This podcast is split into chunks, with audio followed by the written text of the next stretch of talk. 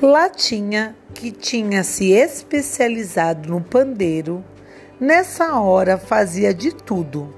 Jogava o pandeiro pro alto, batucava nele com as patas, batucava com o focinho, batucava dando cambalhota, batucava de qualquer jeito que pedissem. O pessoal em volta vibrava. Tinha gente que pedia: Me ensina a batucar assim?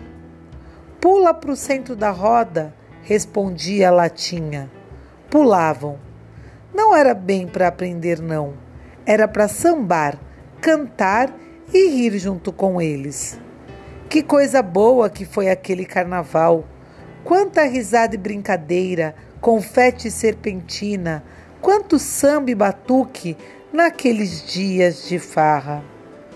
E agora vamos começar o capítulo 4 quarta-feira de cinzas. Quando rompeu a quarta-feira de cinzas, os cinco estavam exaustos. Flor tinha perdido a bandeira num dos tais rodopios.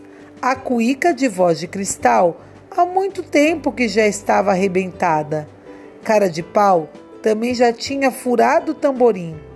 Virinha tinha torcido a perna num daqueles passos complicados e as rodinhas do pandeiro de latinha estavam sumidas há dois dias.